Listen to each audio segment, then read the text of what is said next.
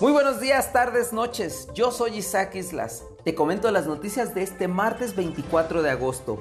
Diario NTR. Jalisco, segundo lugar con problemas de pago de vivienda.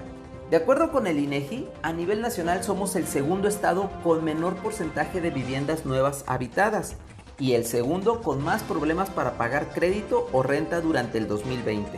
Derivado de la pandemia, 310 mil viviendas presentaron mora en sus respectivos pagos. La encuesta destaca que en Jalisco 21.3% de las viviendas habitadas tienen hasta 55 metros cuadrados de construcción, es decir, son casas huevito. El informador, baja pobreza laboral, crece informalidad.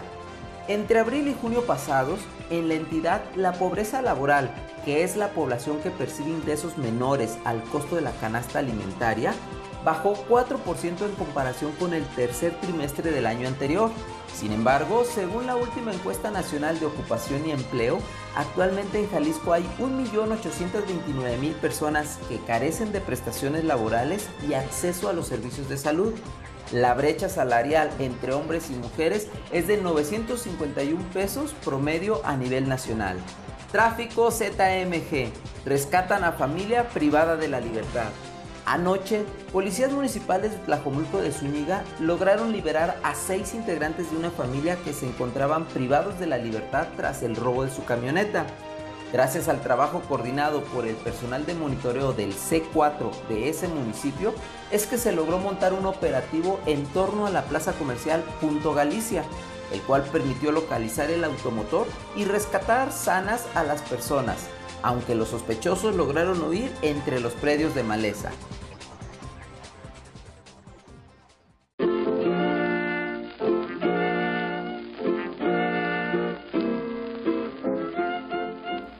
Trascendidos en redes sociales, te veo el viernes.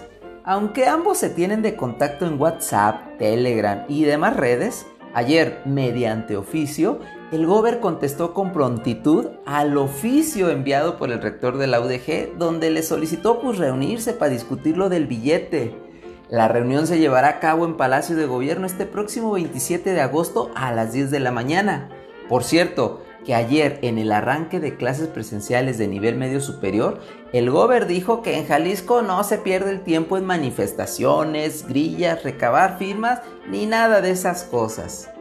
Violentísimo. Durante este fin de semana, medios de comunicación dieron cuenta de al menos 18 asesinatos cometidos en Jalisco. Tan solo en lo que llevamos este año, ya sumamos alrededor de 1.407 homicidios dolosos en la entidad. Guadalajara sigue encabezando la lista de municipios más violentos con 304 ejecuciones. Reparten el pastel. El honorable de San Lázaro quedó repartido, distribuido o como guste llamarle para lo que será la 65 legislatura de la Cámara Baja que según eso iniciarán a trabajar a partir del primero de septiembre. Las bancadas quedan integradas así. Morena con 198 diputados federales, el PAN con 114, PRI 70, el Verde 43, PT 37, MC 23 y PRD 15.